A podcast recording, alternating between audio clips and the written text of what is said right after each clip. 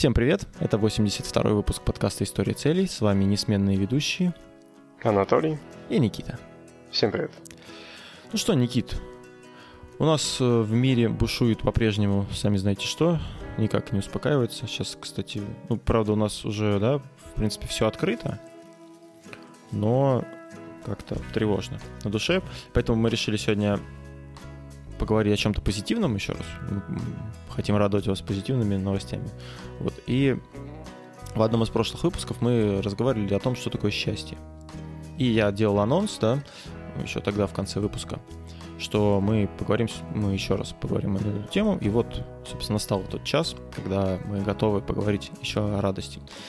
А, есть такая книга, она так и называется «Книга радости». Вот, о чем, собственно, книга? Книга это такая записи диалогов, можно сказать. Вот, в, 2000, в апреле 2015 года два самых радостных человека на свете. А, это лауреат Нобелевской премии Далай Лама и архиепископ Туту, или Туту, встретились в городе со сложным названием, я сейчас попытаюсь его выговорить, а, Дхарасламе, Дхарамсале, Дхарамсале, неважно, чтобы отметить 80-летний день рождения Далай Ламы и ну, вместе там вспомнить молодость, скажем так, а, и ответить на такой вечный вопрос, как найти радость жизни, когда нас обуревают ну, все время всякие невзгоды, там, э, не знаю, страхи разные, всякие стрессы на работе, там, недовольство дорожными пробками, там, злость, э, несправедливость, ну, вот все вот эти негативные вещи, которые я так люблю. Вот. Как, собственно, ну, как радоваться, как находить место радости, да, во всем этом месте, во всем этом мире. Самое интересное, да, это что, во-первых, кто э, их провозгласил самыми счастливыми людьми. Mm-hmm. Это вот так в книге написано, что они были Я, честно, честно говоря, не помню, может быть, я провозгласил, но, скорее всего, нет. Скорее всего, это предисловие, предисловие книги такое. Автор ага. книги Дуглас Абрамс, он был, я так понимаю, как одним, одним из организаторов этой встречи. И он, ну, как бы присутствовал при встрече, там еще были ученики, по-моему, Далай-Ламы.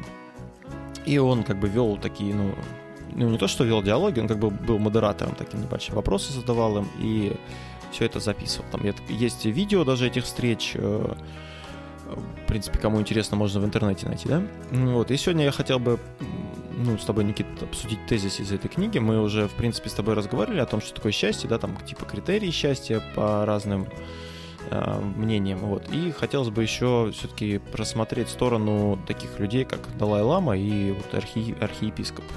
Угу. Книгу я рекомендую всем к прочтению, она не, не очень большая и достаточно такая интересная. Ой, на самом деле там даже такая, она прикольная, можно сказать, потому что Далай-Лама, он такой очень э, веселый, э, такой юморной дядька, не знаю, как его назвать. Э, вот. ну, конечно, надо понимать, что нам с тобой, конечно, да, обсуждать то, что говорили Далай-Лама и архиепископ, да, как-то, наверное, слишком круто. Хотя, с другой стороны, почему нет? Да? Мы много чего обсуждаем. Вот. Ну, по крайней мере, с э, первого выпуска, да, по сегодняшний выпуск ты уже не такой негативщик. Ты заметил? Я стараюсь, да. Просто зарплату повысили, да? Да. Понятно. Кто о чем, да. Прежде чем, собственно, перейти к разговору, да, о том, о чем они говорили, я хотел бы немножко рассказать о участниках этой встречи. А, значит, его святейшество Далай-Лама 14, Тензин Гьяцу его зовут. А, он предпочитает называть себя простым буддийским монахом. Он, в принципе, как бы так не очень относится к тому, что его там, ну, типа превозносит, превозносит и прочее. Кто такой Далай-Лама? Далай-Лама — это духовный лидер тибетского народа и тибетских буддистов. А, он э, лауреат Нобелевской премии мира 1989 года и золотой медали Конгресса 2007 года. А, ну, Далай-Лама, как вы знаете, да, то есть э, они как это реинкарнация, да, у них, ну, типа, то есть один Далай-Лама умирает, находит тут же его реинкарнацию и говорят, что ты, типа, теперь новый Далай-Лама. Ну, как-то ну, так. Как да. они это понимают? так. Вот, честно, честно не знаю. Но а, родился он в 35 году на северо-востоке Тибете в семье бедного крестьянина. И вот в возрасте двух лет его опознали как реинкарнацию его предшественника, Далай Ламы 13 Не знаю, кто его опознал, честно, как это, как это проходит. Ну, в принципе, наверное, можно нагуглить, вот я как-то не интересовался. Хотя, ну, достаточно, да, любопытно, как, как они Интересно, понимают. Да, да, да. Это вот. прямо напомнило мне мультик э, этого чувака со стрелкой на голове, помнишь? Ну, анимешный какой-то? Ну да, да, да. Может, там что-то тоже. Я, честно говоря, я понимаю, о чем ты говоришь. Я не помню, что это за мультик, но. Может, стихий, что-то повелитель стихий, что-то mm-hmm. такое. Вот. А, значит, его святейшество Далай-Лама неустанно подчеркивает важность фундаментальных человеческих ценностей и выступает за светский и универсальный подход. А, он, ну, такой, как бы, ну, не то, что, да, там, вот я там духовный лидер, и все, как бы, ко мне не подходи, он, ну, достаточно простой такой человек, и он а, именно, да, разговаривает с такой, со светской точки зрения, не, не то, что он прям там в религию как-то ударяется, да, ударяется, а вот он ведет, в частности, постоянный диалог со специалистами, с, с различными научными деятелями. А, для этих целей он организовал институт «Ум и жизнь». А, он много путешествует, ну, не знаю, как сейчас, в принципе, он уже, ну, 35 -го года, достаточно не молодой, да, это ему сколько, 85 лет будет, получается, в этом году или уже было. А, вот. а так, ну, путешествует, пропагандирует добро, сострадание, межрелиги... межрелигиозное согласие, заботу об окружающей среды и мир во всем мире. А сейчас он живет э, в индийском, в изгнании в индийском городе, э, который я уже называл. И не, не решусь еще раз его назвать. Кто его изгнал? А, смотри, короче, а, он жил, ну, в Тибете, да, Тибет частично или не частично, вот я могу сейчас соврать, он принадлежит китайцам. По-моему, большая часть Тибета принадлежит китайцам. Вот. И у китай, китайцев у них есть какие-то претензии к тибетцам, я не знаю почему там. Ну, то есть это тоже такой вопрос, э, его надо изучать, чтобы не соврать. Но факт в том, что они э, ну, захватили Тибет насильно, и там, ну, я не знаю, насаждают китайские какие-то ценности или что-то такое. Вот. И они пытались схватить Далай-Ламу, но он, ему удалось убежать. И ему вот предоставили в, Индии, э, тоже там в горах Тибета, но в, в Индии, э, в городе вот в этом э, резиденцию. И он там типа, типа живет теперь. То есть его как бы преследуют китайцы. Я не знаю почему. Ну, то есть это такой вопрос, который надо изучать. Uh-huh. Второй участник беседы это Десмонд Пило Туту. Не знаю, куда ударение ставить, честно. Почетный архиепископ ЮАР. Крупнейший лидер борьбы за справедливость и расовое примирение в Южной Африке. Ну, кто не, не знает, в Южной Африке там вот это, ну, раньше этот, а, режим апартеида был, да, когда белое меньшинство притесняло а, черное большинство. А, вот, он тоже лауреат Нобелевской премии мира 1984 года и президентской медали свободы 2009 года. А, в, 2000, в 1994 году Нельсон Мандела назначил Туту а, председателем комиссии истины и примирения ЮАР. Он также один из основателей э, такая есть, я не знаю, как называется, группа лидеров планеты, называется «Старейшины», борющихся за мир и права человека. Э, он считается одним из одним моралистом современности и символов надежды. Всю жизнь его глубоко беспокоила судьба людей во всем мире, э, ну и так далее. Живет он в столице ЮАР Кейптауне. Он, кстати, вот я смотрел, я не знаю, сейчас он ну, тоже жив на, был на, на момент, когда я смотрел, он, ну, более, вот он приехал в, к, к Далай-Ламе, он, он, был, он, у него рак простаты, ну, то есть он болен достаточно серьезно. Ну, так, вроде пока еще живой, не знаю. Первый момент, вот я тут Никите поделился тем, что я себе побаловал подарком, да, купил себе, ну, неважно, что я себе купил, короче, как это сказать, материальную ценность. Ну, то, что хотел бы купить, наверное, любой ну, айтишник себе. Да, вот. Э, и если говорить о счастье, ну, первая такая мысль, это счастье бывает двух видов, да? Это удовольствие, которое мы получаем от органов чувств, например, вот э, там, ну, например, секс, или вот э, ну, осязание какого-нибудь там предмета, я не знаю. А, либо мы можем испытывать счастье на более глубоком уровне, на уровне ума. А, любовь, сострадание, великодушие – это все делает нас счастливыми. А, счастье на, глубо... на глубоком уровне, оно позволяет ощутить наполненность и реализованность. Первое, о чем бы я хотел поговорить, да, это счастье материальное, ну, материаль, от материальных вещей и счастье от э, каких-то вот чувств, да, и прочее. Вот, ну, на мой взгляд, да, счастье от материальных вещей, оно такое достаточно короткое. Ну, мы, в принципе, обсуждали, то, что, да, вот, ну, купил ты себе там машину, да, ну, сколько ты будешь радоваться машине? Ну, до первой аварии, наверное. Ну, это ты по личному опыту, наверное. Или пока она не поломается. Да, до, до первой поломки. Ну, я, я не знаю, ну, типа, вот я купил колонку, да, э, саундбар. Ну, там, типа, чтобы чтоб звук был лучше, когда на телеке что-нибудь смотришь. Ну, я радовался ей, когда ее подключил, такой, вау, какой классный звук, вообще клево звучит, мне так нравится, но потом я очень быстро к этому привык, и я уже, ну, вот я сейчас включаю, я не понимаю, то есть, когда с телека играет, когда саундбара, потому что, ну, саундбар ощущается, когда музыка играет, да, а когда просто идет какой-то разговор, то особо разницы нет. То есть ты быстро, или там телефон купил, ну сколько тебе времени надо, чтобы к нему прям, ну привык просто и как бы уже не сказать, что ты прям прошел, прошел месяц, да, ты садишься в машину или берешь в руки телефон, такой, о, какой же он клевый. Причем, знаешь, тут из личного опыта по поводу автомобиля хочу mm-hmm. поделиться, вот именно ощущением, да, материального вот этого, как правильно сказать, блаженства, что ли. Mm-hmm. А, ну, была ситуация, помнишь, да, когда попал в аварию, и полгода я свою машину не видел, она mm-hmm. стояла в ремонте. Вот, и где-то месяца три мне пришлось ездить на машине ниже классом. Разница э, была колоссальная. То есть э, машины ниже классом, там и шумоизоляция гораздо хуже, и управляемость гораздо хуже, и там, не знаю, магнитолы не было в ней в принципе. То есть я ездил вообще без музыки. И я привык, что у меня там э, дисплей, да, на магнитоле, то есть я могу там, что, хочешь себе, какие угодно приложения ставить, и навигация, в общем, ничего не было, и как бы расход выше, и, в общем, сам комфорт от посадки другой. Ну, в общем, очень много пунктов, по которым э, я заметил разницу в худшую сторону, да? Вот. И на мое удивление, буквально через пару недель езды, ну, там, 2-3 недели, я начал себя чувствовать в этой машине более, более-менее комфортно. То есть к шуму привык, к тому, что магнитолы нет, в принципе, привык. То есть сидишь в тишине, там сам собой разговариваешь, там наушник воткнул в ухо, едешь, музыку слушаешь, наушники. Я адаптировался к, к этой ситуации, да, и принципе мне стало нормально. Вот, хотя было удивительно, потому что первую там неделю, пока я ездил, я просто страдал. Это был трендец. Вот, потом стало нормально, и как бы ездишь, так нормально ездишь.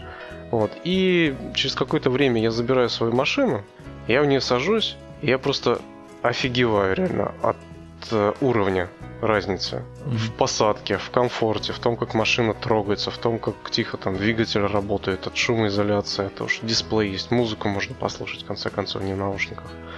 Вот там обзорность, задняя камера, ну, в общем, офигеть просто. И вот в этот момент, контраста, да, смены, я прям кайфанул. Но это длилось недолго. Буквально неделю, и снова я уже привык к хорошему очень быстро. Причем к хорошему привыкается быстрее, чем к плохому. Заметил? Ну да, да. А тем более на контрасте, когда у тебя было хорошее, да, ты не знаешь, что, ну, знаешь, что у тебя может быть хорошее, ну, что-то лучше, да, и вот ты взял это плохое, то да, особенно страдаешь первое время. Да, да, да. И, блин, реально так было обидно, что ты не ощущаешь эмоционально того кайфа, который ощущал вот в первый день, когда ты машину сменил на более хорошую. И вот реально прям обидно становится, почему так? Почему ты к этому привыкаешь и уже не кайфуешь? И начинаешь узнаешь какие-то недостатки видеть, уже начинаешь думать там о другой машине, которая еще лучше, которая принесет тебе там, может быть, вот эту частичку какого-то удовольствия.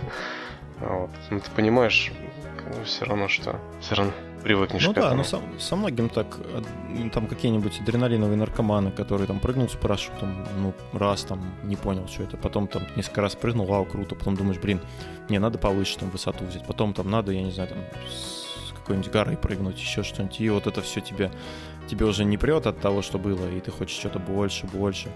То есть это, ну, говорит о том, что такие чувства, они, ну, короткие, и очень сложно их все время, ну, как-то поддерживать а на самом деле, да, я для себя сделал вывод, что в семье должно быть как минимум две машины. Хорошая и плохая. А. Что ты там месяц ездил на плохой, две недели на хороший. Ну, и кайфовал. Мне кажется, обидно будет тому, у кого плохая машина. Ну, то есть она сядет или он э, на, на хорошую скажет, а что это ты я на каком-то корыте езжу, а ты на такой нормальной машине? Нет?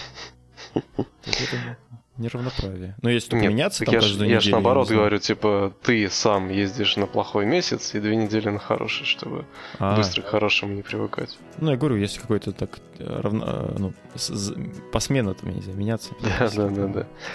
Вот, причем, блин, реально, вот есть вот этот момент привыкания, это же прям обидно, пипец. Ты не можешь все время получать. Мне кажется, вот из-за этого привыкания счастье не может быть каким-то бесконечным, да, от одного и того же. Счастье в контрасте. Я, я вспомнил, вот ты про машину, я про велосипед. Вот, ну, у нас велики, да, такие, ну, они ну, средние, да, но мы их как бы там прокачали немножко, там колес поменяли на них, там, втулки и прочее. Они стали ну, ездить лучше. Вот э, первый, ну, в принципе, это заметно было вот первый раз, как только я сел на них, да, после того, как его, ну, починили, Мгм. я офигел, как я на горку быстро за- заехал, да.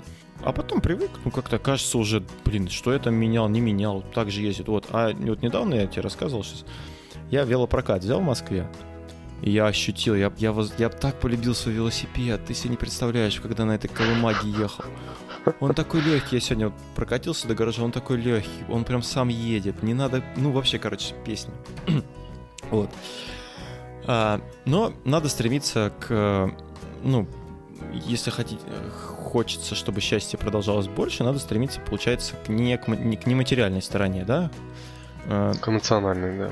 Вот, а еще такая мысль, а, как, а, вот как, ну, есть такие, знаешь, люди говорят, а, ну, особенно вот там какие-нибудь благотворительностью занимаются, особенно кто, или такими какими-то тяжелыми делами, вот как ты можешь радоваться, да, жизни, как ты можешь там, я не знаю, машину себе там покупать, или там, я не знаю, есть в дорогом ресторане, А, еда тоже, кстати, быстро, наверное, это приедается, да, если так, Ну, на- вот, когда там в Африке тысячи людей голодают, болеют и вообще там не очень живут, да? Бывают такие темы, ну там, как вы можете, я не знаю, лететь, лететь в космос, вот говорят, когда в Африке, там опять же, той же бедная Африка голодают. Мгм. То есть как быть счастливым, когда вокруг, ну, такая жесть творится во всем мире. Там где-то пандемия, там какая-нибудь э, авария случилась, там еще что-то. Вот, что говорит об этом Далай-Лама? Есть такая тибетская пословица «Любая беда может стать хорошей возможностью». А даже, Мгм. траг- даже трагедия стоит в себе возможности. А смысл еще, одно, еще одной тибетской пословицы в том, что истинную природу счастья можно разглядеть лишь в свете болезненного опыта. А, Только резкий контраст с болезненными переживаниями учит ценить мгновение радости. Мгм. Это А. вот про меня с машиной. Да, то есть пока ты ну, не- пока нечем сравнивать, да, то есть как, у тебя ты не поймешь, что, что у тебя было за счастье. Да, что, что, что тебе нужно было ценить. А если э, у тебя нет в жизни трудностей, и ты все время расслаблен, э, то ты и жалуешься больше. Это заключил, заключил Далай, Далай-Лама. То есть, чем ты больше жалуешься, тем у тебя проще жизнь? Пойду жаловаться. Ну, тут тоже такое бывает, когда, ну, я не знаю, насчет, насчет этой фразы конкретно. Бывает же, да, вот, когда люди, ну, я не знаю, насколько это к счастью относится, когда люди, типа, работают на трех работах, да, а, там па- пашут, у них денег не хватает, у них нет времени на, жал- на жалобы. А когда человек, э, ну, типа, получает большую зарплату, то и начинает там смотреть по сторонам, там, находить на что гудеть и прочее. Но не, не знаю, правда, относится ли это к этой мысли. Вот. Просто что-то вспомнил. Значит, э, Далай-Лама и архиепископ определили 8 чувств и качеств, э, 8 столпов радости. Четыре из них относятся к сфере ума, и четыре из них относятся к э, душевным качествам. Вот, ну давай рассмотрим каждый из них, да. А Первое, первое рассмотрим качество, которое относится к сфере ума. А первое — это взгляд со стороны. Если вы поставите себе цель, ну, скажете, я хочу быть счастлив, да, и решительно двинетесь вперед, то, скорее всего, ничего не получится. А радость и счастье — побочный эффект, но вот, э, то есть, чего они побочный эффект, это как бы не ясно. В мемуарах э, узник, выжившая узница Освенцима Эдита Гер рассказывала историю. Она как-то навещала э, двоих солдат в военно-медицинском центре. У обоих из них у них были одинаковые ранения, э, ну, были парализованы ноги. А, ну, диагноз был одинаков, все, прогноз тот же. То есть э, один из них, э, ветеран, лежал, ну, лежал, плакал, короче, жаловал- жаловался на жизнь и судьбу. А второй, он сидел в кресле инвалидном, ну, сказал, что типа все ок, я выжил, как бы все нормально, ну, мне дали второй шанс, я воспользуюсь им как смогу. Катался в коляске там по саду и прочее. А взгляд со стороны, он очень часто помогает отрезвлять ну, себя и, собственно, то, что происходит вокруг. Потому что мы, ну, мы всегда рассматриваем мир с точки, точки зрения, что мы как бы в центре. Я как бы самый главный, все остальное это вокруг меня крутится. А вот э, был такой а, пример приводился, да, в книге, что ну, представь, ты едешь, да, вернемся опять к машинам, ты едешь по улице, и какой-то вдруг чувак тебя резко подрезает. Твои действия, да, ты можешь как бы, ну, как бы многие из нас делают, ну, разозлиться, да? Ты можешь сильно разозлиться, если ты, у тебя, например, день еще не задался. Ты можешь, я не знаю, есть некоторые, которые догоняют, начинают тоже подрезать. Ну, uh-huh. разные. Ну, то есть ты можешь отреагировать, ну, негативно на это, да? Но, с другой стороны, ты же не знаешь, э, почему он, почему он тебя подрезал, куда он спешит. Конечно, ну, в большинстве случаев, наверное, просто, ну, нехорошие люди, я сейчас, сейчас негатив включу. Он просто какой-то дебил, да, ну, если назвать вещи именами. Но а вдруг, э, например, человек везет рожать жену в роддом, да, или он везет кого-то, какого-то раненого человека, да, и поэтому спешит. Ты же не знаешь этого. А, и, э, ну, какой смысл тебе злиться? То есть, ну, что даст тебе то, что ты будешь злиться? То есть надо взглянуть как-то на это со стороны. Посмотреть, ну, блин, ну, проехал, ну, ну что делать, типа. А, как ты вообще думаешь, Никит, вот, про взгляд со стороны? Ну, тут я согласен. Вот этот при- пример, да, он четко дает понять, что можно повести себя в каких-то ситуациях по-разному. То есть можно себе нагнетать, можно портить самому себе настроение, да, можно просто на себя со стороны посмотреть, обдумать, вообще выгодно ли тебе, к примеру, там, злиться или расстраиваться по этому поводу, и будет ли от этого вообще какая-то польза для тебя.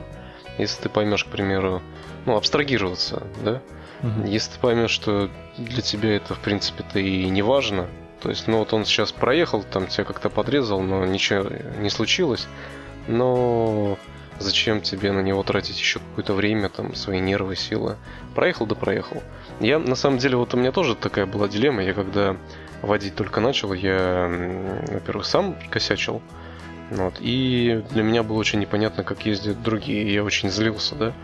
И бывает вот э, прямо едешь с кем-нибудь и слышишь от него угу. там куча отборного мата. Это вот прямо я был, когда я постоянно матерился. А потом я так посидел, посидел, подумал, блин, ну вот а что мне с того, что эти люди так э, плохо ездят? Да, ну рано или поздно он как бы, ну, получит урок за свое там неврежное вождение. Но мне-то что от этого? Я не собираюсь быть его там учителем, да? Или вот как у нас там есть один этот Белишов, герой нашего времени. Uh-huh, uh-huh. Вот, как бы, ну, зачем мне быть подобием каким-то, да? Вот. Э, мне это не важно, этот человек мне не интересен, я с ним не знаком. Если бы это, к примеру, Толик бы меня подрезал, да? Вот, я бы, конечно, ему по уху бы э, заехал при встрече. Вот, а так, как бы, ну, проехал да проехал, подрезал, ну, ничего страшного в этом нет и я на это не буду тратить время. Но, понимаешь, на это, на то, чтобы это понять и себя еще проконтролировать, надо потратить определенные усилия, чтобы да. просто про это забыть, потому что это сложно забыть. Особенно если а, люди, знаешь, как-то эмоционально не совсем стабильны, как-то переживают у них какие-то переживания, да, они могут просто выплеснуть там негатив на этой почве. Поэтому тут, да, тут еще нужно какую-то долю самоконтроля иметь. И осознанности, Важно. то есть ты должен осознать, то есть почему ты злишься. Вот ты типа зол, ну ты на него злишься, почему ты на него злишься? Ну как бы что даст тебе то, что ты на него злишься? Причем, а, к может, чему это приведет? Может быть, ты злишься не из-за того, что он там засранец, а потому что ты просто человек реально сейчас в плохом настроении, да, там переживаешь и э, может надо как-то себя немножко не знаю, что ну да, опять подбодрить. бывает же, да, ты едешь, например, с работы, там, уставший, злой, там, я не знаю, поругался с шефом, например, там, или с женой поругался, и тут тебя подрезает, и все, и тебя прорывает, то есть ты по факту злишься не на него, а просто на, ну, выплескиваешь все это через, угу. через эту ситуацию. Да. А, есть еще одна техника, как увеличить, э, как уменьшить зацикленность на себе. Эту технику использовал архиепископ в больнице, лечась от рака простаты. А, Далай-Лама применял ее, когда у него была инфекция желчного пузыря, и он мучился от боли. А, значит, техника следующая. Подумайте о ситуации, которая причиняет вам страдания. Затем представьте, сколько людей сейчас переживают те же трудности. Это в буквальном смысле означает, заставляет вас сострадать, потому что само это слово означает страдать вместе. Самое удивительное, что совместное страдание напоминает, что мы не одиноки, и это уменьшает боль. А понимание того, что все мы взаимосвязаны, заставляет отказаться от сосредоточ... сосредоточенности на собственном «я» и разрушить барьер между людьми. Вот я, кстати, вот честно, не, не знаю, вот никогда не пробовал такое делать, да, то есть, ну, есть же, например, да, какие-нибудь, я не знаю, ну, опять же, вот, наверное, больше это за рубежом, я не знаю, у нас есть такие. Ну, общество анонимных алкоголиков, анонимных алкоголиков понятно, да, там. Есть, например, общество, ну, кто потерял кого-то там, да, ну, по болезни там или по какой-то mm-hmm. другой причине, вот. И они вместе собираются и ну, получается, один рассказывает, другие как бы ему помогают. Вот я не знаю, просто по, моему, по моему опыту я не могу ничего сказать, насколько это помогает. Мне кажется, что, ну, такое попрактиковать стоит, если у тебя какая-то реальная проблема, да, и ты вот э, лежишь и сам себя бичуешь, что вот я такой несчастный, да, и прочее. Uh-huh. У тебя, не знаю, Никит, был какой-то что-то подобный опыт, нет? Именно со сострадание, ну, то есть э, сопереживание кому-то такое. Ну, если так задуматься, э, часто ты вообще на дереглаза бываешь? Ну, что ты знаешь о боли, да? Да, да, да. Но я не знаю, я, по-моему, тебе рассказывал или не рассказывал. Ну, не а, часто, я не люблю. Ну, ладно, но вот ситуация похожая, да? Ну, может быть, это в тему, не в тему скажешь. Если не в тему, то вырежешь просто. А, была ситуация, когда э, мы с женой пошли к машине, вышли из дома, и на парковке машина стояла, мы пошли к машине. А еще такая погода была, э, раннее весеннее, по-моему, и был такой небольшой дождик, ну, достаточно промозглая погода, не очень хорошая, и на улице особо находиться не хотелось. Вот. Mm. И я что-то вышел, смотрю, погода фигня, знаешь, как настроение подиспортилось. Я быстренько дошел до машины, сели, я уже собираюсь как бы ну, уезжать, то есть машину завел, собираюсь уезжать, и хоп, подходит ко мне какой-то бомж. Ну и стучит мне в окно. А я, блин, так не люблю этого, знаешь, вот когда докапываются до тебя всякие mm-hmm. бомжи. Вот. И, знаешь, прям такое, знаешь, какое-то отвращение, знаешь, какие-то волосы замасленные, какое-то лицо странное. И мне же противно стало, я думаю, блин, вот еще ты мне тут настроение портишь, портить будешь. Вот. Я что смотрю, он такой хоп-хоп руками за, за, за дверцу машины и открывает. И я тут аж вскипел внутри, думаю, ни хрена себе ты охренел. Типа, что ты еще и открываешь дверцу, что ты хочешь? Вот, как бы, ладно, постучал бы я там, открыл бы окно, да, он дверь открывает. И он, короче, когда открывал дверь, получается, случайно себя зацепил краем, верхним краем двери, вот этим углом, ну, по бороде. Угу. То есть, знаешь, такое ощущение, как будто бы он не увидел, что он открывает дверь. Угу. Вот. И он такой, я такой, хоп, насторожился. Он дверь открывает, и я смотрю, а мне из-за стойки было не видно с левой стороны. И я смотрю, у него за плечом стоит а, другой парень слепой и держит его за плечо и как бы с палочкой. А мне с моего ракурса это не было видно. И я понял, короче, что это два парня, один слепой, другой слабовидящий, и они потерялись. Угу. Вот, и он просто постучался, знаешь, как э, узнать дорогу. Хотел спросить, э, как около какого он дома, а потому что они потерялись, и как ему там пройти к, ну, к другому дому. И в этот момент ты не представляешь, меня аж прям прострелило.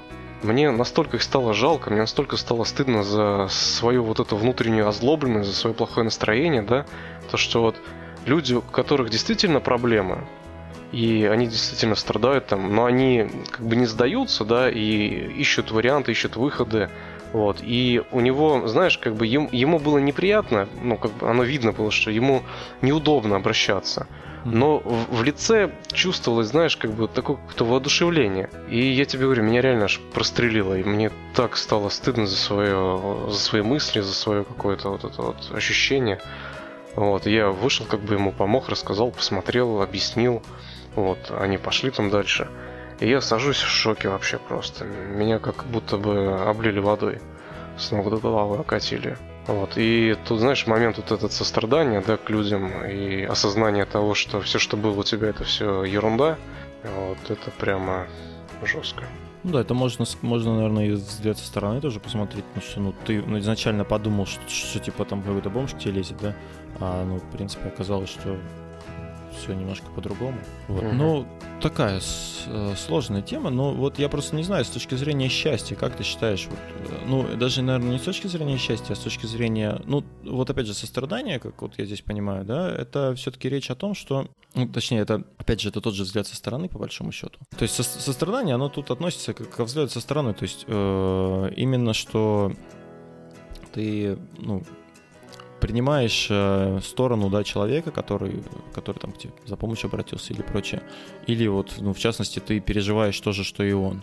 И вместе как бы ну, понимаете, что, что вообще происходит. Но здесь вот, ты знаешь, вот это сострадание, я понял, о чем речь. Это сострадание, ну, по крайней мере, в нашем городе, оно очень...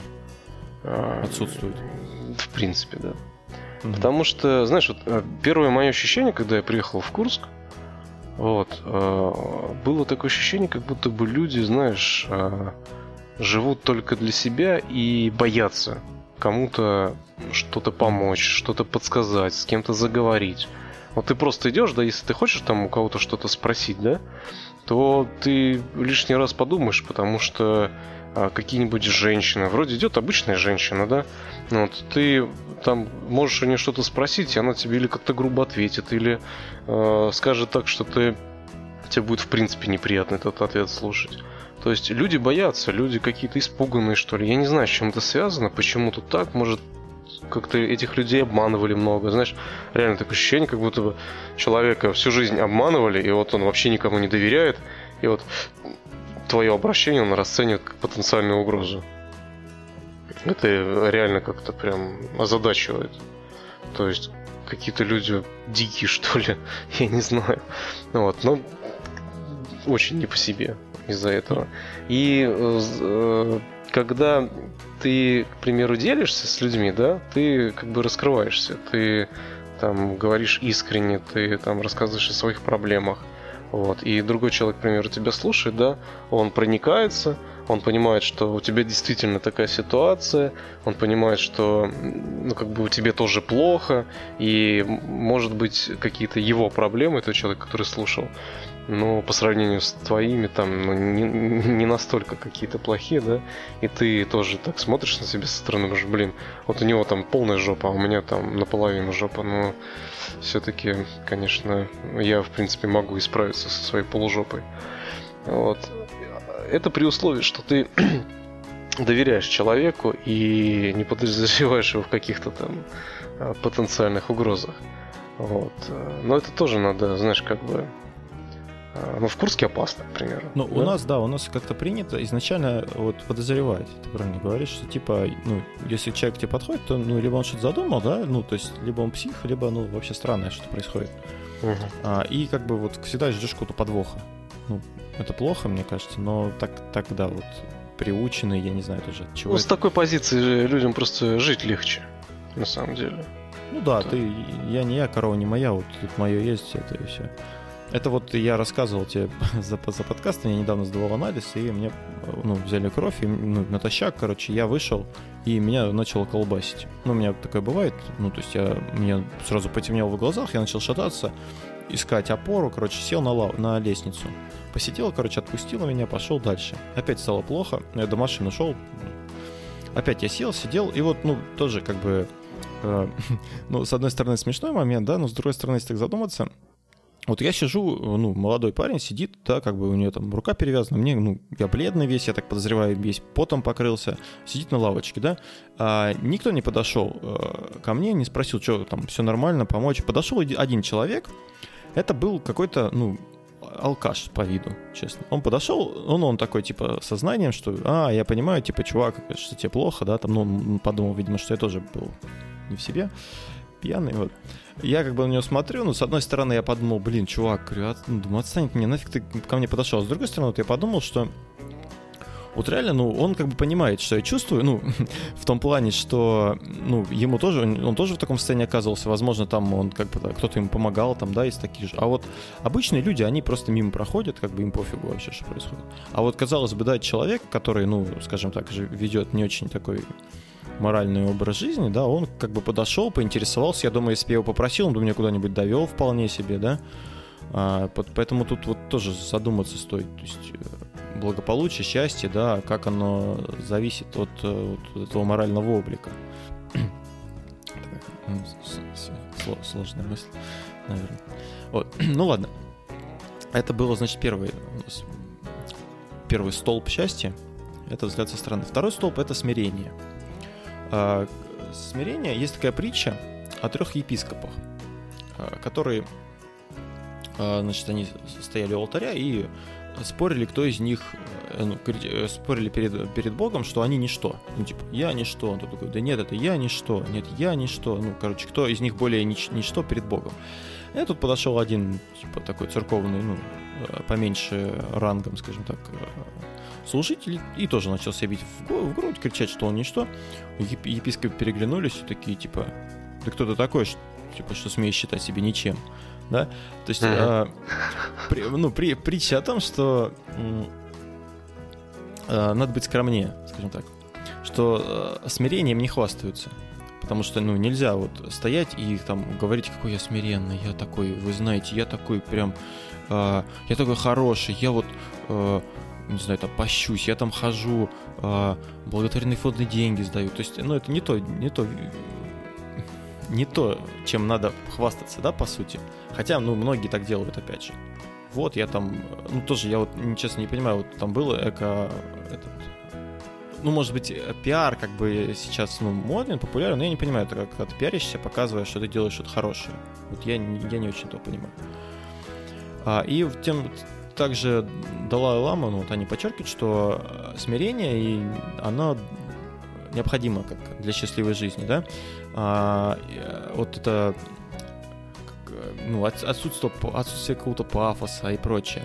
Как, а, также вот э, Далай Лама говорит, что встречаясь с людьми, я никогда не должен ощущать свое превосходство. Я должен научиться искренне ценить человека, стоящего передо мной. То есть неважно, кто перед тобой стоит, да, а, ты должен быть смиренен и, в принципе, понимать, что в этом огромном мире ты никто да, кем бы ты ни был, по сути, ты никто. Ты как бы один из э, многих, да, и показывать, что ты там типа вот э, какой-то там крутой парень, да, это как бы не очень хорошо. Потому что, ну, очень часто встречается такое, что ну, буквально достиг, достигнув какого-то успеха, ты начинаешь уже как бы себя ну, там, пальцы гнуть и прочее. Ну, это знаешь, э, как поговорка есть, э, деньги губят людей, портят mm-hmm. людей. Да, деньги портят людей. Вот, и то, что когда люди... По... Ты не замечал никогда, как ведут себя, к примеру, какие-нибудь э, ребята, ну, не знаю, может, по университету, э, может, замечал, когда ребята приезжают из каких-нибудь деревень, ну, прямо из глуши, или, может быть, они были не, не в очень благополучной семье, и когда у них появляются деньги, как они себя ведут. Не обращал внимания? Ну вот, кстати, нет, у меня такого опыта как-то я не припомню. Вот. А я как бы обращал внимание, причем, а, ну, как бы парень а, очень адекватный в плане там общения, в плане мозгов, там умный парень. Но вот у него, знаешь, вот это вот лишний повод показать, что у него есть деньги, для него это прямо все. Вот, знаешь, какой-то то ли у него не хватало там само а, чувство собственной важности у него было слишком низкое, и он всячески пытался его повысить за счет там, каких-то этих моментов, я не знаю. Вот, в общем, было очень странно смотреть на это. И, знаешь, как бы, по сути, он ничем не отличался от других, ни от меня, там, ни от э, наших сверстников, но постоянно себя пытался показать там каким-то особенным. И это было очень неприятно mm. наблюдать.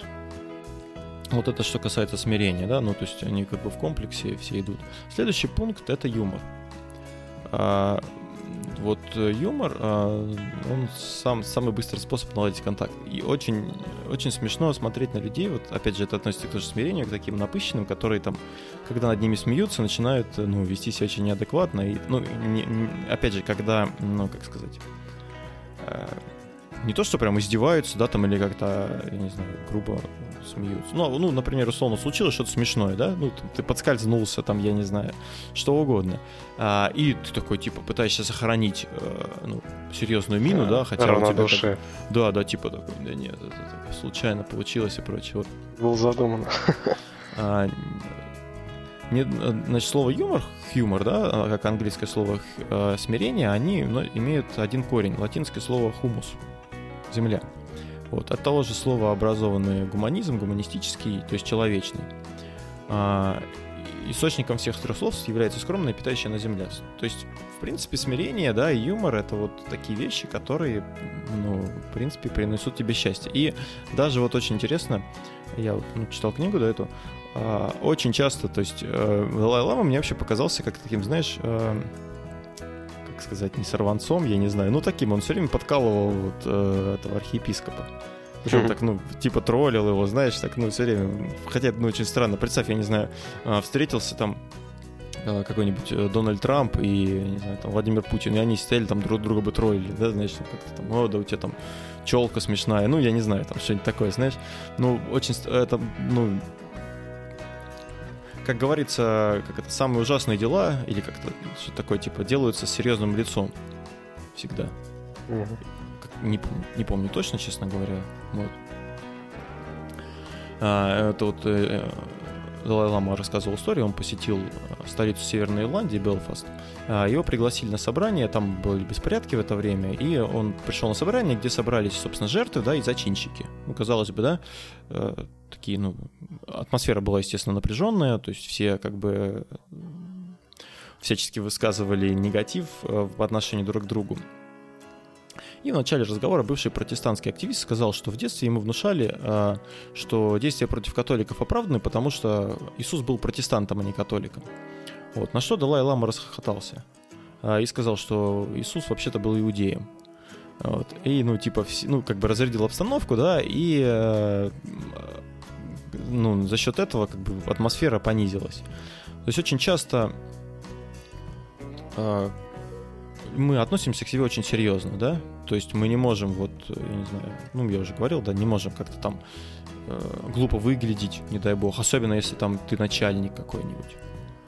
Может быть, конечно, я не знаю, со стороны, может, ну, там, типа, если начальник смешно выглядит, может, это, конечно, и, и с одной стороны странно, да, но с другой стороны, если ты начальник, ты хороший начальник, то как бы ну, вы, иногда выглядит смешно или там пошутить, в этом нет ничего такого, то есть какого-то пафоса постоянного не нужно. Что ты, Никита, вообще думаешь об этом? Я с тобой согласен. Вот у нас, э, у меня отец всегда над всеми подшучивал. Я тоже, наверное, ну, на него пошел. У меня, знаешь, как-то, я вот не знаю, э, моего отца всегда получалось как-то шутить, знаешь, как-то вот э, есть чувство юмора. А я всегда был какой-то серьезный. И мне всегда со стороны все говорили, что типа, блин, у тебя нет чувства юмора, ты все воспринимаешь всерьез. А у меня, знаешь, как-то, блин, что, все такие, типа, Э, неправильные, надо делать все правильно, хреново mm-hmm. тут ерундой занимаетесь. Вот как-то вот этого чувства юмора, да, нет. И на самом деле вообще не с людьми это очень сильно мешает. Вот я, ну, когда уже в осознанном возрасте начал себя анализировать, я понял, что без юмора, по сути, жить очень скучно, сложно и неинтересно. И вот, э, вот этим проявлением юмора, да, ну, по сути, это надо учиться этому. Кстати, а, я еще думал, вот, а, знаешь, да, Павла Волю? Угу. Вот, у него есть целые курсы о том, как стать э, юмористичным человеком. То есть, как себя вести э, интересно для людей, да? Как там шутить, какие-то темы поддерживать. Всегда мне было удивительно, как люди, к примеру, общаются с другими, с незнакомыми людьми, находят какие-то темы для общения, что-то обсуждают. Вот, и странно это все было. И вот, вот эта вот частичка юмора человека, а, воз... умение как-то преподнести ситуацию как-то по-особенному или подчеркнуть что-то интересное, чтобы стало весело, да? Это, блин, реально, это целый навык. Это если таланта с детства в этом нет, то этому надо учиться. То есть на это действительно надо тратить время. Но это интересно. И в целом по жизни тоже интересно, потому что, во-первых, а, ты начинаешь видеть ситуацию с другой стороны. То есть, э, если, к примеру, при помощи юмора можно там разрядить какую-то ситуацию да, накаленную, например, там mm-hmm. в семье, да, все начинают там что серьезно общаться, чувствуешь, что грядет буря, вот, и включаешь частичку юмора, и все посмеялись принципе, обсудили, все спокойно разошлись. Вот, так что юмор это вещь очень сильная на самом деле. Ну заметь, вот ты сказал, посмотреть со стороны, заметь, как вот все-таки сочетается, да, вот эти три качества, э, взгляд со стороны, со, э, смирение и юмор. То есть ты должен, во-первых, ну, не зацикливаться на себе, быть смиренным, да, быть ну, с чувством юмором, и это тебе позволяет как бы, ну, не знаю, там те же разруливать какие-то ситуации или быть. Ну вот насчет, опять же, как, как это к счастью относится, сложно сказать. Но, видимо, в комплексе, ну, ты становишься более счаст, счастливым, потому что ты, ну, не ходишь как надутый индюк, да, пафосный какой-то, и, ну, всегда можешь посмотреть на себя со стороны, посмеяться над собой э, и принять, ну, как бы смиренно что-то там принять, я не знаю. Вот, кстати, последний из э, этих столпов счастья, которые относятся к разуму, это как раз-таки принятие. А, есть такие, такие две фразы, да? А, к чему печалиться, если все еще можно исправить? И к чему печалиться, если уже ничего нельзя исправить? Да? А, принятие часто, точнее, очень часто люди тратят много энергии и сил, да, на какие-то переживания, страдания, на реакции, на какие-то вот на критику, да, там тебя кто-то покритиковал или тебя кто-то толкнул, ты можешь там я не знаю... Звал потом... тебя жирным, и ты страдаешь. Да, да, то есть э, бывает такое, что, ну вот у меня даже бывает, у меня память хорошая, ну точнее как, бывает какой-то момент в жизни, да, когда, ну тебе что-то сделали такое, ну неприятное, а, и ты вроде как, э, ну простил человека, да, но ты все равно вот, когда Осадочек ты видишь, остался, когда, да? когда ты его видишь, ты, ты вспоминаешь этот момент, что, блин, вот я помню, что тогда-то а, было то-то, вот у меня был а, знакомый, мы с ним, ну, маленькие мы были, мы хорошо дружили. А, у меня была приставка Дэнди или Сега, не помню. Вот. И он у меня спер картридж, а потом uh-huh. при, принес мне его в него поиграть, якобы там, ну, типа, он откуда-то взял. А, и вот просто, ну, я, ну, я как бы маленький был, я вначале не понимал, думаю, что так. Потом до меня дошло, что меня как бы развели. А, и я вот до сих пор, в принципе, если я его встречу, да, не то, что я там, ну, я, мне сразу этот момент всплывает. Хотя, казалось бы, да, ну, фиг с ним, господи, там, ну, бывает всякое. Вот, и умение принимать э, ну, действительность и то, что происходит с тобой, это тоже один из ключей к э, обретению счастья. Ну, на мой взгляд, тоже, и на взгляд, собственно, Далай-Ламы и архиепископа. Вот, ну, бывает, знаешь, ситуация типа что-то случилось страшное, и все таки ой, блин, ну вот ужас, ну надо было ну надо было сделать не так, надо было вот это переделать, надо было... И вот это начинает дальше копошиться в том, что уже случилось. Мусолить, вот это перемывать, да? Да, да, да, да. да. Я согласен, тут, да, не, не надо это мусолить, перемывать. Ну, случилось и случилось. Я тоже к этим вещам отношусь, э, знаешь, так, ну, произошло и произошло. Ну, ты же переживанием ничего не можешь сделать, чтобы это изменить. Вот, да. Давай тогда попереживаем, подумаем о том, как сделать так, чтобы впоследствии этого не произошло. И процесс э, скажем так, улучшение какой-то ситуации, да, чтобы в будущем этого не было. Вот у меня всегда позиция, знаешь, э, если меня настигает какая-то неудача, я анализирую ситуацию, делаю выводы и принимаю меры, чтобы такая ситуация впоследствии не произошла. Угу. Ну или если она происходит, то она очень быстро там э, с минимальными потерями проходила. Вот я считаю, что такие ситуации, ну так, на мой взгляд, так жить э, гораздо легче, проще интереснее, чем э, когда у тебя будет постоянно полная жопа, постоянно будут какие-то происходить ситуации, ты будешь себе у себя на голове рвать волосы, потому что, блин, да как же так, да как же так, да вот что, почему это случилось, вот, а потом там через неделю э, запоя ты об этом забываешь, и через месяц у тебя снова это происходит, и ты снова рвешь себе э, волосы на голове. Ну, кстати, есть люди, которые любят так, э, именно кайфуют от этого от того, что их жалеют. От того, ну, да, что... это, это отдельная история, да. Да, да. Вот именно есть такие люди, не знаю, это может энергетические какие-то такие а... вампиры, что ли. А есть наоборот люди, которым нравится жалеть. Вот они любят, чтобы к ним кто-то пришел и, пожале... и его пожалеть. Ну, uh-huh. вот там, условно, э, те, кто, ну, например, живут с алкоголиками, да, и, э, ну, не бросают их, да, когда ну, узнают там или видят, что там просто трэш творится, а наоборот, там, либо, например, даже вплоть до того, что приносит ему, да, выпить.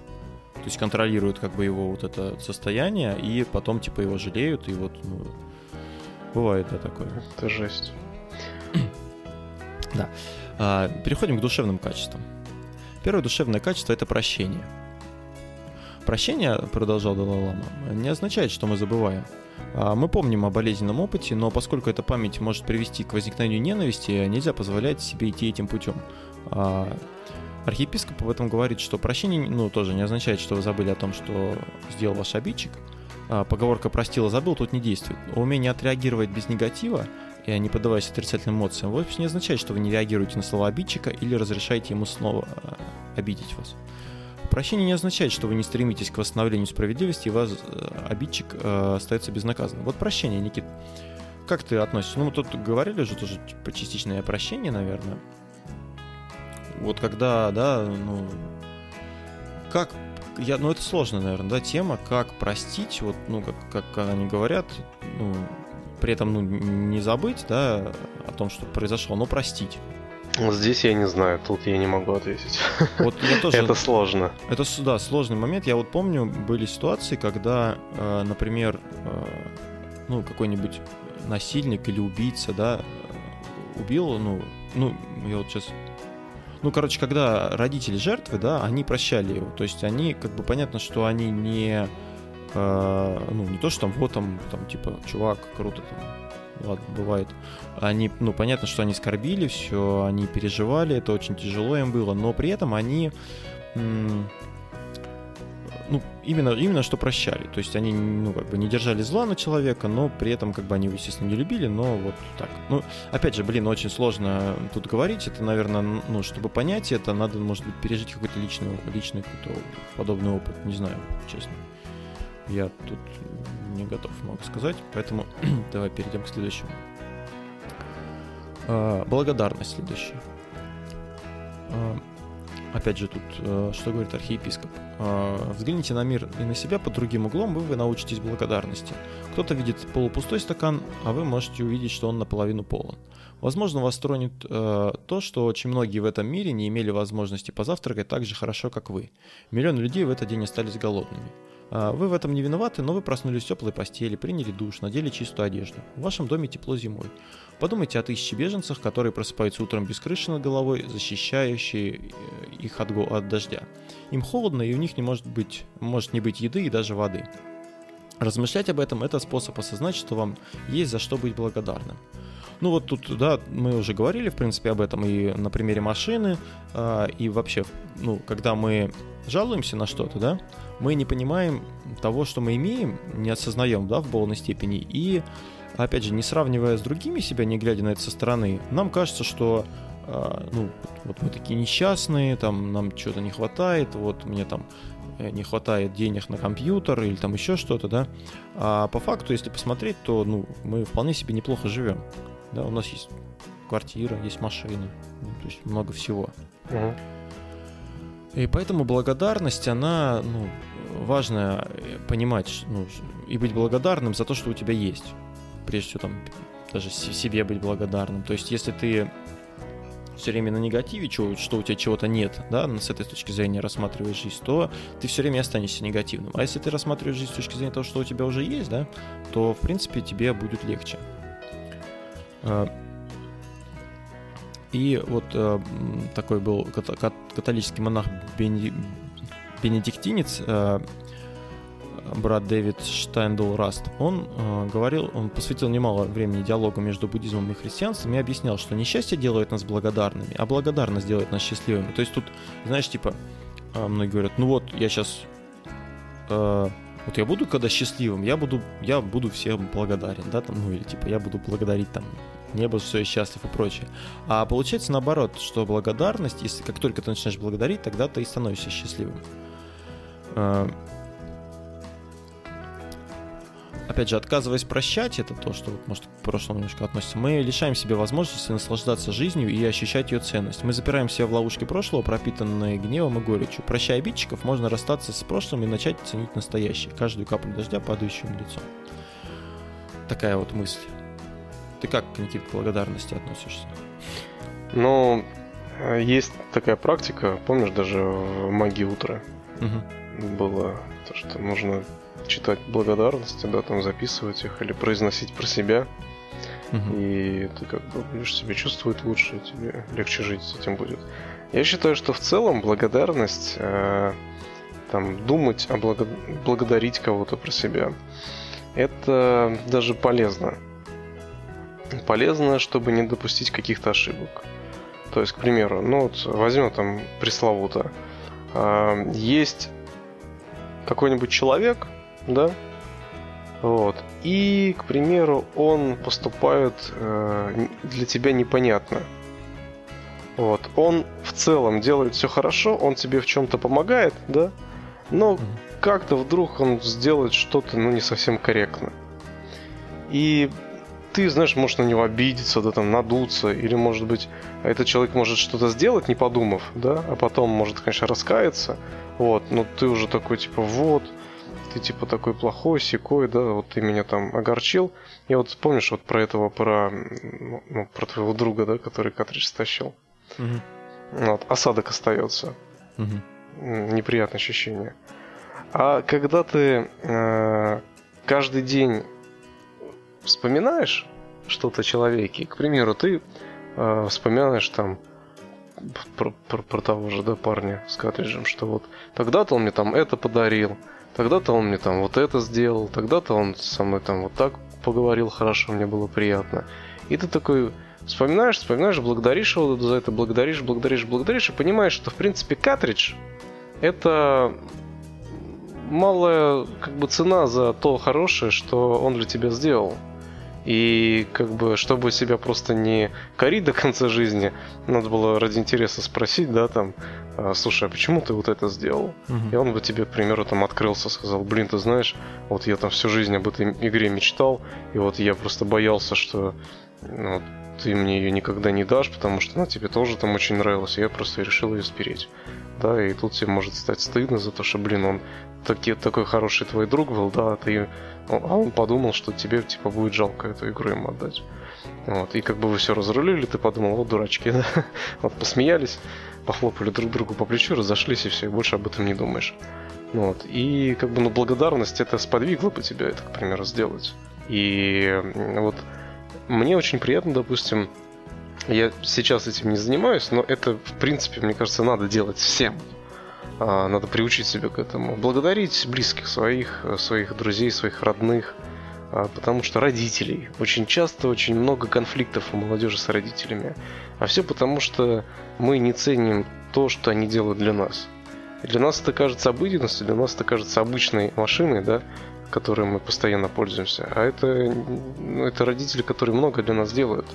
И там благодарить их каждое утро, понимать, что э, чуточку внимания принесет твоим родителям огромное счастье, удовольствие, да, э, от общения с тобой. Э, близких людей, детей, там, жену, мужа, благодарить их про себя, и это же благодарство внутри, оно формирует отношения. А отношения с людьми, оно, ты знаешь, оно такое... Э, вот никогда не замечал, что бывает, ты к человеку внутренне негативно относишься, да? Но mm-hmm. просто не хочешь ему об этом говорить. И он рано или поздно все равно это понимает. Mm-hmm. Вот как будто бы он тебя раскусил, что ли, да? Вот, и как-то в твоем поведении какие-то непонятные вещи происходят. Вот, ты этого сам не замечаешь, но люди со стороны это видят. И вот э, внутреннее несогласие с тем, что есть, оно тебя выдает. И когда ты просто благодаришь людей, ты ищешь хорошее в них то по сути какие-то негативные моменты, да, они нивелируются. И в целом тебе в будущем это все приносит больше радости и хорошее настроение с общением с людьми. Ну, это, я считаю, что это очень, очень классная практика. Жалко, что я сам это не делаю, и многие тоже не делают. Ну, про, про родителей я так подумал сейчас. Особенно еще, когда ты сам становишься родителем и понимаешь, сколько ты делаешь для ребенка, да? И потом такой, типа, думаешь, блин, вот и для тебя то же самое делали. Ну это, да. Это, ого-го, сколько времени, силы всего. Да, и, ну, все-таки тесно все связано, да, вот и, и благодарность, и прощение, и, ну, вот эти, как бы, взгляд со стороны, ну, как бы все такое. Вот ты сейчас говорил, я думаю, что они как-то все перекликаются, эти моменты, хотя, казалось бы, там, да. А, да, ну, следующее, следующий э, столб счастья — это сострадание. Сострадание — это чувство обеспокоенности, возникающее, когда мы видим страдания другого человека и испытываем желание облегчить их. Сострадание — это то, что связывает эмпатию с действием, добрыми и щедрыми делами и прочими альтруистическими проявлениями. Но ну, это вот, наверное, больше даже относится к тому, что ты говорил, да, тоже. Ну, угу. с, пара слепых. Да, да. Озабоченность судьбой окружающих очень ценное качество. Человеческий мозг устроен уникально, он, но он причиняет нам много страданий, потому что мы все время думаем «я, я, я». Чем больше мы думаем о себе, тем больше страдаем. Самое удивительное, что а, мы начинаем задумываться – если мы начинаем задумываться, как облегчить чужие страдания, нам тоже становится легче. В этом истинный секрет счастья. Сострадание очень практич, практичный навык. По сути, э, сочувствовать окружающим очень разумно. Но вот тут э, я, честно говоря, тоже со, со, со состраданиями у меня не очень. У меня есть некоторые проблемы, поэтому а, ну, я даже не могу привести пример какой-то, да, где вот э, я бы сострадал а, кому-то, и да, мне от этого становилось легче. Но в принципе, когда ты кому-то помогаешь, да, то тебе, ну, у тебя есть какие-то приятные ощущения от этого. Не знаю, насколько это относится к состраданию именно. Ну, тут ты как бы правильно сказал, на самом деле, про... Ну, сочувствие и сострадание, это, наверное, похожие вещи. Ну да. Э, и последний э, навык, ну не навык, а последняя характеристика, как можно быть счастливым, это щедрость. А щедрость, она, кстати, ну, нередко является продолжением сострадания. Вот здесь, ты знаешь, я прямо очень четко, отчетливо столкнулся с э, ощущением щедрости в себе. Угу. О том, как это влияет на жизнь, о том, как это формирует твое отношение к людям, к да. жизни и вообще в целом. Ну, давай, ты, ты расскажи, вот, а я потом Тут продолжу. говорится, что щедрость — это как раз тот случай, когда аппетит просыпается во время еды. Именно по этой причине благотворительность во многих религиях является обязательной. Это один из пяти, а, один из пяти фундаментальных принципов ислама, он называется а, закат. В, в иудаизме благотворительность именуется цдака, буквально справедливость. В индуизме и буддизме практику подаяния называют дану, в христианстве, соответственно, милостыня. А щедрость играет центральную роль во всех религиях, так как выражает фундаментальный аспект человеческой природы, взаимозависимости и потребность друг в друге. А вот, значит, э, нейробиолог Ричард Дэвидсон с коллегами выяснили, что один из четырех мозговых процессов, от которых зависит состояние долговременного счастья, отвечает именно за щедрость. Ну, давай я тогда продолжу по поводу щедрости. А, очень долгое время я для себя не понимал, а, что такое в целом вот эта щедрость, да, и как она влияет на тебя и на окружающих. И я это очень сильно осознал, когда э, работал в аутсорсе. Вот. Когда ты приезжаешь к клиенту, да, а, клиент делает, ну как бы, ты оказываешь услугу клиенту, там ремонтируешь его компьютер, вот, и Э, к примеру, ты ему говоришь там 500 рублей, да? И он тебе говорит, слушай, 500 рублей это здорово, это как бы замечательная там оплата, но ты, к примеру, сделал это настолько хорошо, что я, мне не будет типа жалко заплатить тебе там не 500 рублей, mm-hmm. а те же самые 550. Ну, там, на 50 рублей больше, но это просто из-за того, что я тебе благодарен. Вот. Э, и знаешь, я сначала не понимал, почему так, зачем это люди делают. А потом, э, знаешь, как-то внутри, что ли, пришло осознание, что быть щедрым и, к примеру, благодарить людей, пусть материально там или нематериально, проявля... Прояв... ну, угу, щедрость же да. проявляется не только в материальности, правильно? То есть щедрым может быть, э, можно быть на, угу. на благодарности. А щедрым можно быть на хорошие слова, хорошие поступки. То есть щедрость она во многих вещах проявляется. И когда человек априори не щедрый, он скупой, а с ним в принципе неприятно общаться.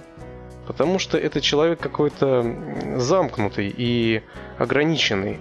А щедрые люди, они более одухотворенные, что ли, более открытые и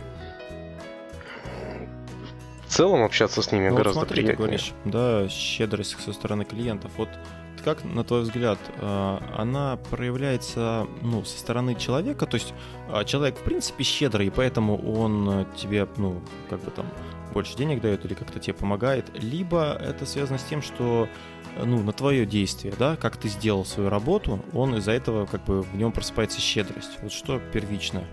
Первое, тут, знаешь, есть уровни. Первый уровень – это зависит от человека, скупой он или щедрый. Потому что, по сути, свою услугу я оказывал всем одинаково качественно.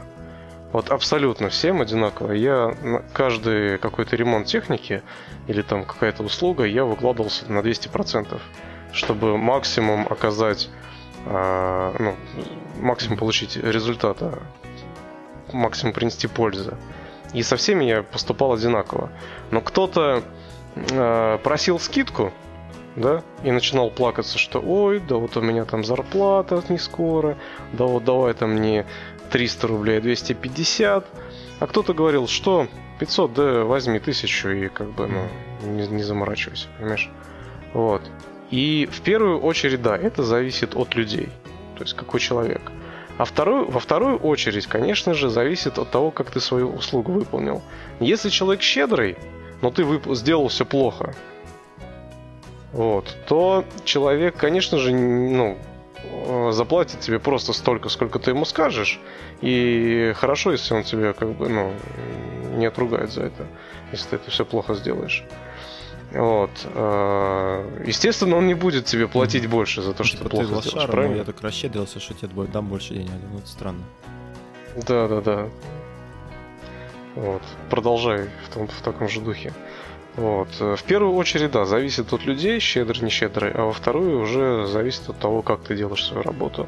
И если вы видите, что люди, ну, когда, если вы связаны с оказанием услуг, вы выполняете какие-то работы, и видите, что люди не проявляют щедрость в отношении вас, угу. вообще никогда, то это первый звоночек к тому, что, наверное, что-то вы делаете не так. И не люди засранцы, а вам над собой надо подумать. Вот. А когда есть и те, и те, угу. да, есть и щедрые, и не очень щедрые, тогда здесь уже можно легко отличить, кто действительно э, щедрый человек, а кто нет. Угу. Потому что, скорее всего, свою работу ну, вы делаете Никита хорошо. сказал еще, что есть разные виды щедрости, и вот в буддизме различают три вида щедрости. Это раздача материальных благ, ну, тут все понятно. Свобода от страха – это защита, совет, утешение. И раздача духовных даров. Это когда мы делимся мудростью, моральными и эстетическими наставлениями, помогаем людям стать более самодостаточными и счастливыми. Такие три вида щедрости бывают. Поэтому, если ну, речь идет о щедрости, не надо думать, что это там человек, который там типа ходит и там купюры крупные разбрасывает, да, со все стороны. Прикольно, потому что вот эти виды щедрости, да, это я, ну, я об этом нигде не читал, это просто мне так на интуитивном уровне показалось, что это правильно. Оказывается, действительно Ну, правильно. на этом, собственно, мы ну, закончим рассмотрение да, книги, потому что я ну, рекомендую почитать, кому интересно, да, книгу часть. Там еще много всего интересного, забавного. Э, мы как бы взяли только небольшую часть и так, насколько смогли, э, настолько это обсудили. Поэтому я даже не знаю, мне кажется, этот выпуск, он такой получился у нас более даже, ну, наверное, философский, да? То есть э, больше, может, даже относится к счастью, чем вот э, первый наш выпуск, где там как-то более так все было сухо, практично, да, такие какие-то советы, там, я не знаю, э, как померить счастье с помощью вопросов, вот это все, да? Как ты считаешь? Mm. Ну, не зря они... Ну да, да. Ты хотел бы Никит с Далай-Ламой поговорить? Я вот, ну, да, мне что, кажется, что реально сказать Далай-Ламе? Ну, типа, блин, ну да, да. Не жаловаться же начать, Привет там, как, дела? да, вот это интересный момент. Я тоже да.